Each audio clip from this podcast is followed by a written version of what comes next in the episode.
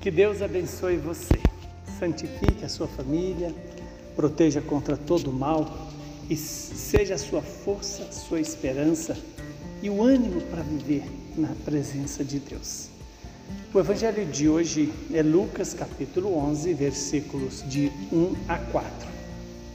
Um dia, Jesus estava rezando num certo lugar.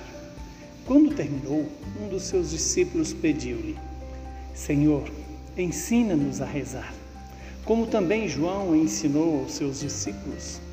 Jesus então respondeu: Quando rezardes, dizei: Pai, santificado seja o teu nome, venha o teu reino, dá-nos a cada dia o pão de que precisamos e perdoa-nos os nossos pecados, pois nós também perdoamos a todos os nossos devedores e não nos deixes cair em tentação.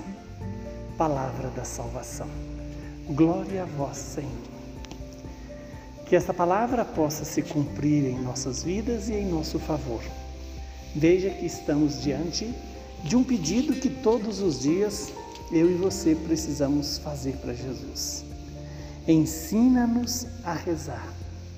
E o que é rezar? Santa Teresinha nos lembra que a oração é o respirar da alma. Ora, se eu fico sem respirar, o meu corpo morre.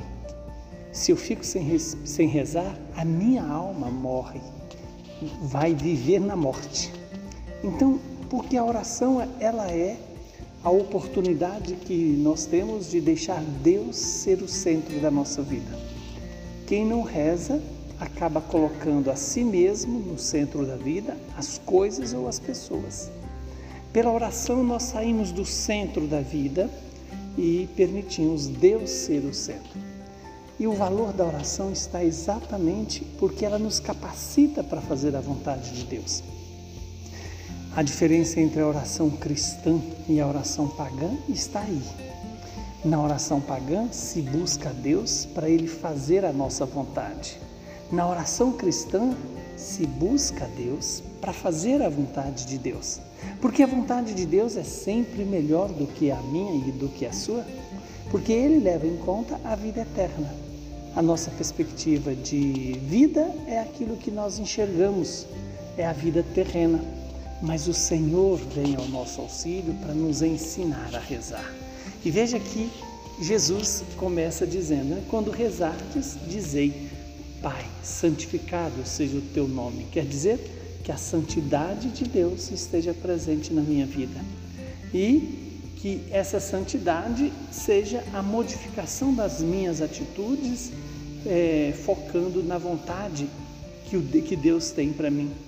Venha o teu reino. Veja que aqui nós temos o pedido da fé, que nos santifica, também o pedido é, da esperança, que o reino de Deus venha e nos faça fazer parte desse reino, e o pão de cada dia, que é fruto também do amor de Deus por nós, que inclui o perdão a quem nos ofende, para que também sejamos capazes de perdoar aqueles que estão que nos ofenderam, né?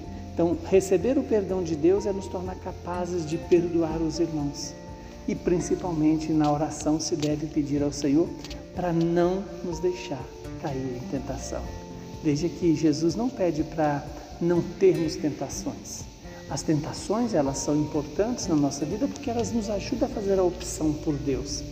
E fazendo a opção por Deus, nós renunciemos o poder das trevas. Que Deus possa todo dia nos ensinar a rezar, nos ensinar a colocá-lo acima de tudo e de todos. Que o Deus Todo-Poderoso nos abençoe, nos santifique, e nos livre do mal. Ele que é Pai, Filho e Espírito Santo. Saúde e paz para você e para toda a sua família.